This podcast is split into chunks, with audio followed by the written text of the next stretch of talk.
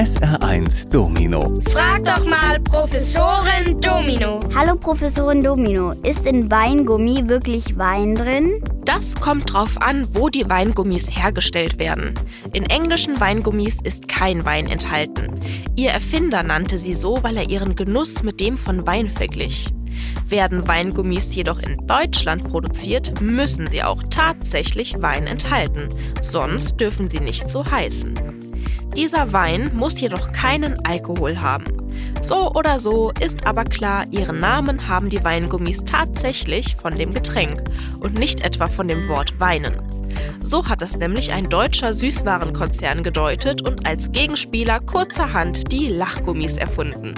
Die sollen Kinder zum Lachen bringen, weil man mit ihnen so lustige Gesichter legen kann.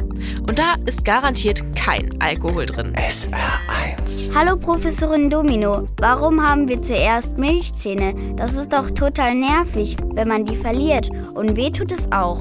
Das verstehe ich. Aber leider geht es nicht anders. Beziehungsweise ohne die Milchzähne hättest du die ersten zehn Jahre in deinem Leben gar keine Zähne und könntest nichts kauen. Das Problem ist nämlich, dass der Kiefer von Kindern viel zu klein ist für die bleibenden Zähne. Deswegen haben sie nicht nur kleinere, sondern auch weniger Zähne. 20 um genau zu sein. 10 oben und 10 unten.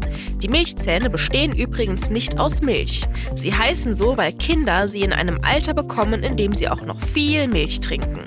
Außerdem haben sie eine ähnliche Farbe wie Milch. Die bleibenden Zähne sind meistens ein bisschen gelblicher. SR1. Hallo Professorin Domino, nicht alle Vögel fliegen ja im Winter in den Süden.